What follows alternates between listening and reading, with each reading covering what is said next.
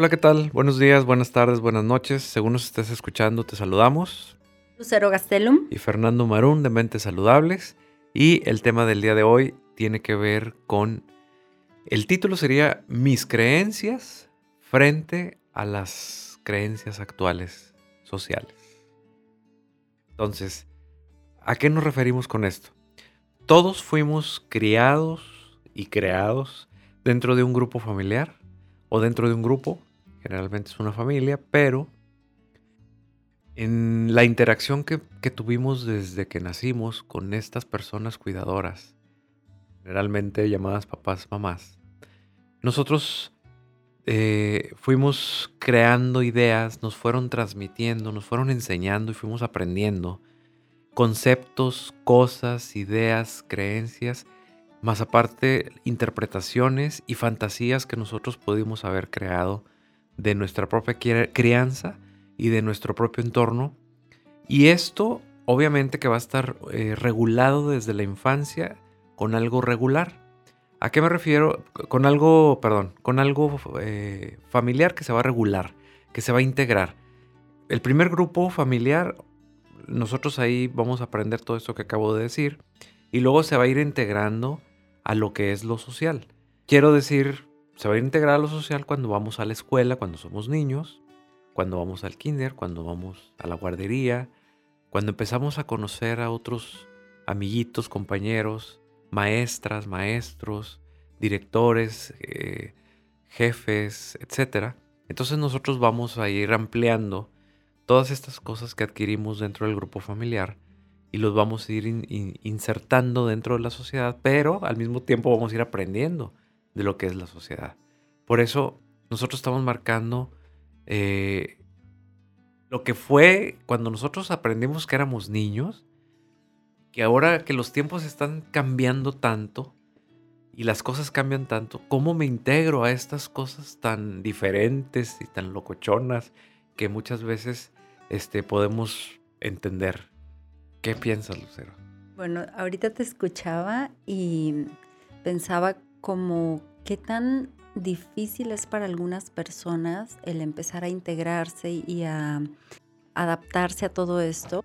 Y empiezo desde la tecnología, la música y demás, ¿no? Porque también los medios electrónicos, eh, si se dan cuenta, para algunos abuelitos es un poco más difícil o para algunos eh, papás es un poco más difícil y para otros se van adaptando, ¿no? Pero es qué tan flexible o qué tan rígidos podemos ser para empezar a abrirnos a posibilidades y qué tanto como nuestras habilidades nos los permiten, ¿no? Entonces, creo que hay como dos cuestiones, una sería como de personalidad y la otra sería más como de personalidad en cuanto a cualidades o rasgos y la otra la capacidad que tenemos para hacer algunas cosas, ¿no? Porque no para todo nos vamos a ir adaptando, pero sí sería muy interesante el que podamos revisar o, cuestionarnos, bueno, cuáles serían estas creencias que tenemos, cómo nos van definiendo y qué características tenemos para poder adaptarnos a, a estas nuevas creencias, ¿no?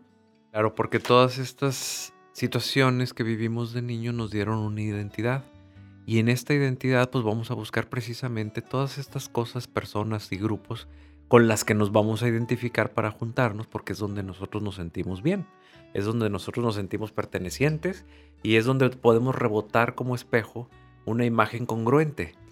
Y entonces pues ahí es donde se juntan los grupos, ahí es donde se juntan eh, las ideologías, donde se juntan las creencias y puede ser alguna religión, puede ser alguna escuela o podemos ser como tú y yo aquí, nos identificamos como psicoanalistas y nos identificamos haciendo podcast, nos identificamos haciendo cosas y entonces nos sentimos a gusto, nos sentimos bien.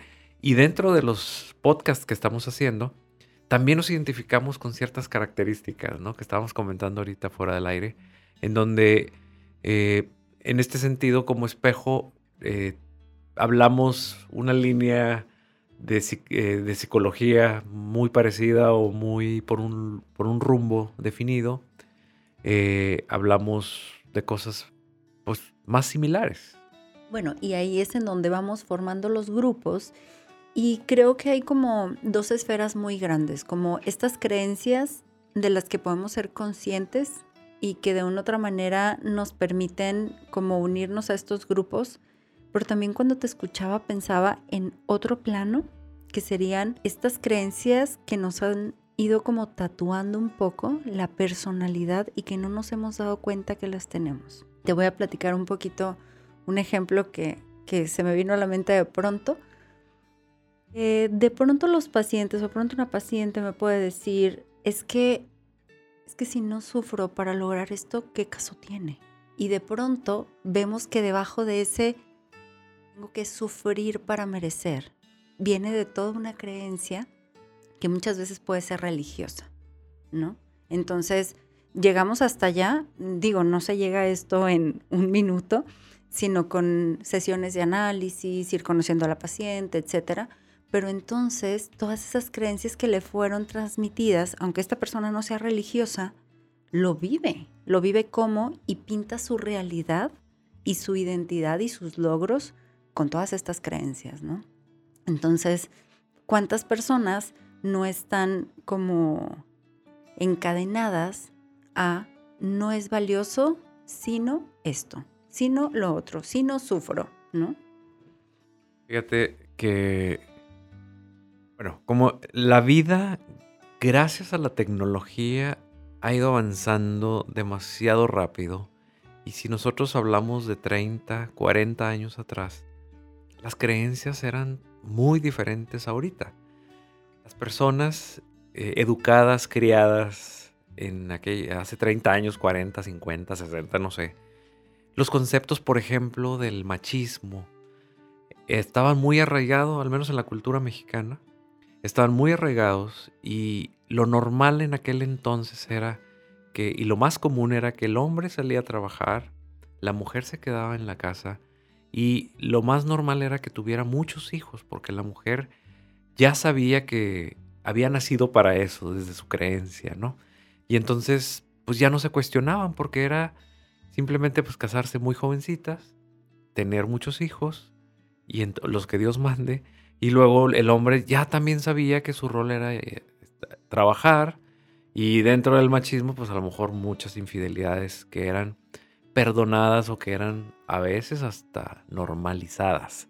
Entonces no digo que, esté bien, pero estas generaciones, estos hijos de estas personas criados en aquellos tiempos que no hace mucho, pues obviamente que son, somos, son adultos ahorita y entonces estamos viendo, claro, muchos cambios muy positivos donde la mujer ha agarrado muchísimo valor, eh, a diferencia de aquellos tiempos donde la mujer ya tiene mucho más equidad de género, donde ha, podido lograr muchísimos avances. Y, que bueno, también está dentro de esto, está buscando la medida exacta o la medida perfecta porque también es parte del conocimiento, ¿no?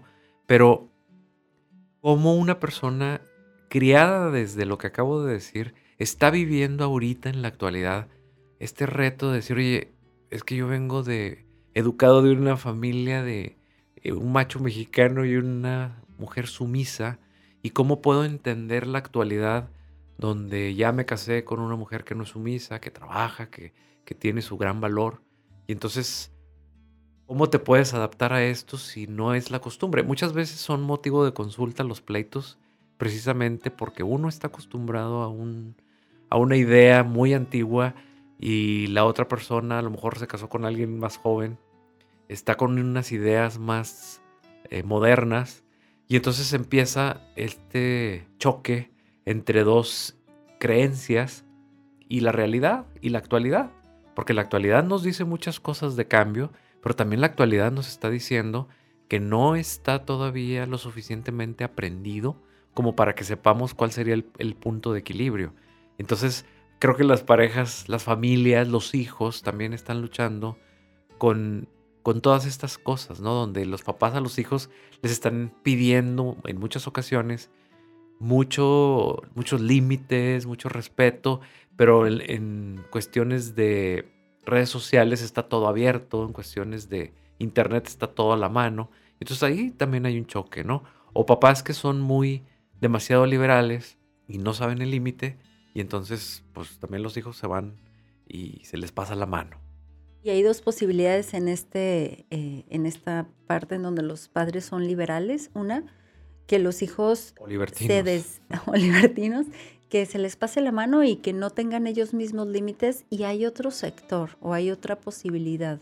Bueno, y este otro sector de niños necesitan como generar esos límites en ellos mismos y se vuelven niños que se autorregulan, pero desde ponerse reglas muy rígidas. Entonces, esa sería como la otra parte de cómo eh, frente a esta actuación de los papás puede haber como estas, estas dos posibilidades, ¿no?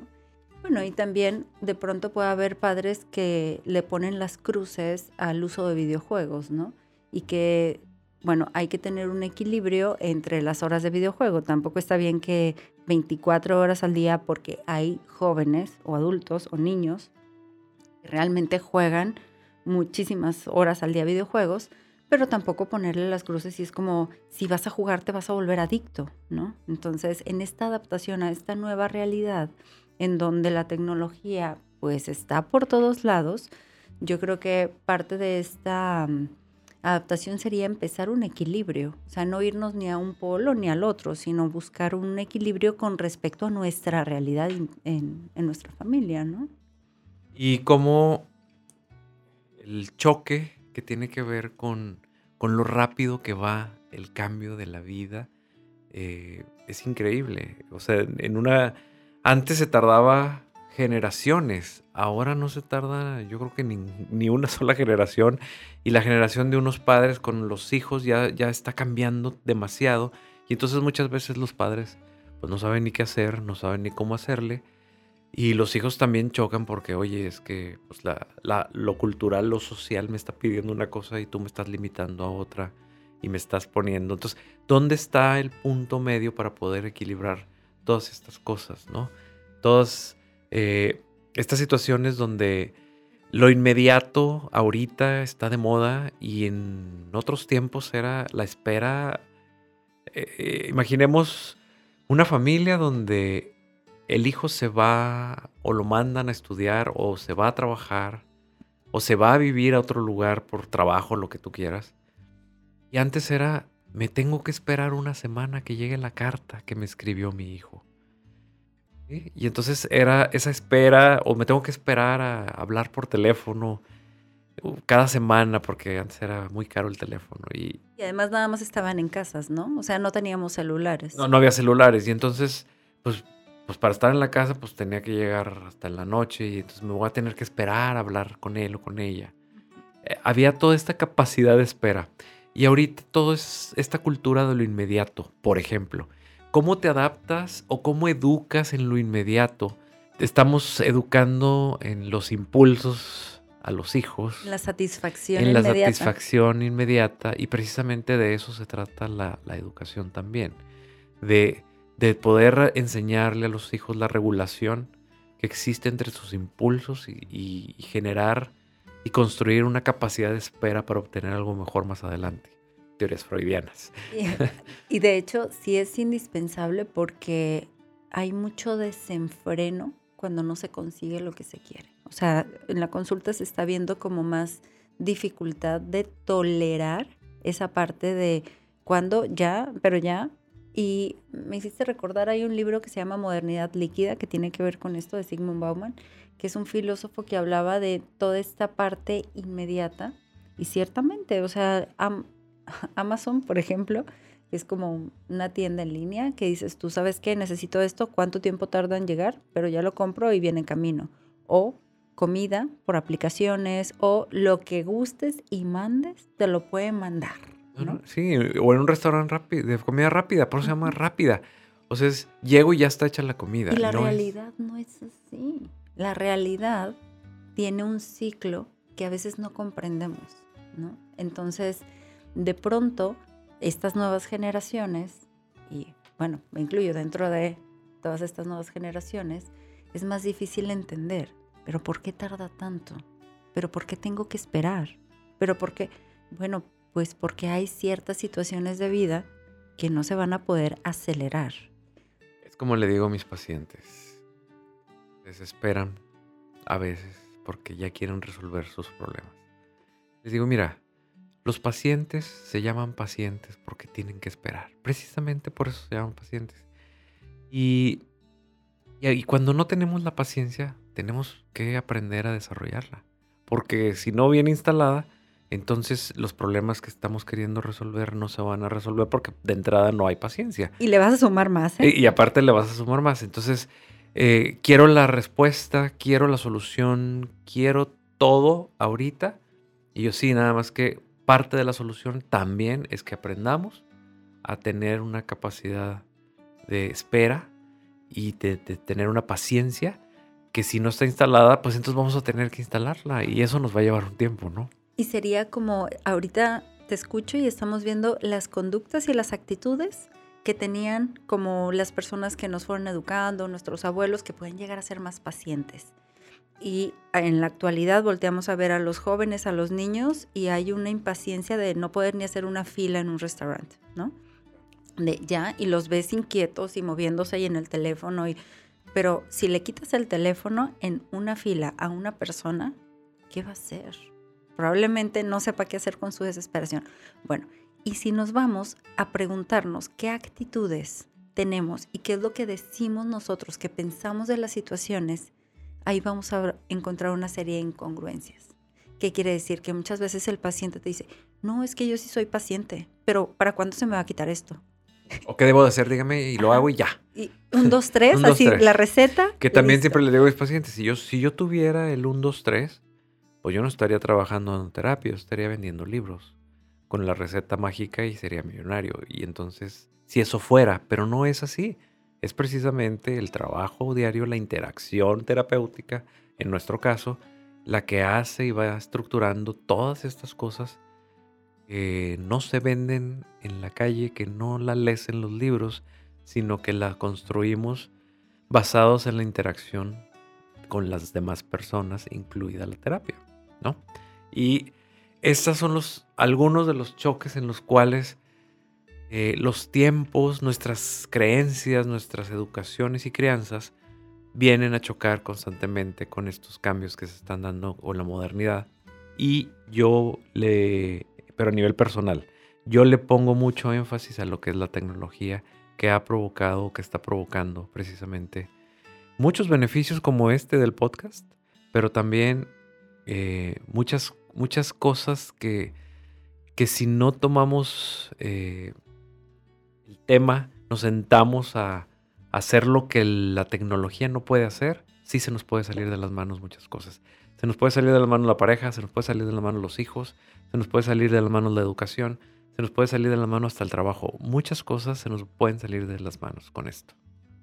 Así es. Y yo creo que aquí la parte que nos, digamos, que nos ayudaría a que no se nos vayan las cosas de las manos, es la reflexión, es pararnos un poquito, dónde estamos parados, qué estamos haciendo, cómo estamos utilizando, puede ser la tecnología, cómo estamos actuando, qué creencias tenemos, cómo chocan estas creencias, cómo nos adaptamos o no nos adaptamos. O sea, que hagas un, que hagas una parada, que te pongas un stop y entonces puedas reflexionar sobre a dónde vas, porque si no, puedes llegar a perderte sobre hacia dónde vas y que reconozcas que a donde decidiste que vayas no vas a tener todas las herramientas y las vas a tener que trabajar, slash construir.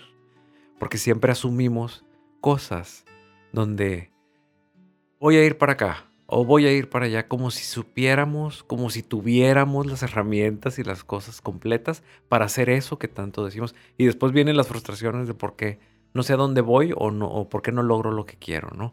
Pues ¿por qué? Pues porque las cosas de humanos, si no están instaladas, pues no, no las vas a poder eh, ejecutar, hacer. No van a nacer de un día para el otro, ¿no? Y no van a nacer si no las trabajas tampoco, ¿no? Entonces, pues... trabajarle. Nadie da lo que no tiene y árbol bueno no da frutos malos.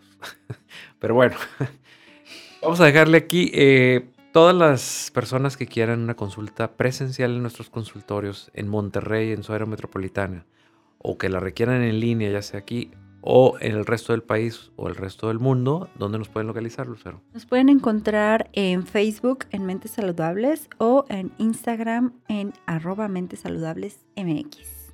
Muy bien. Pues muchas gracias y nos vemos en el siguiente capítulo. Hasta pronto. Ándale, hasta pronto.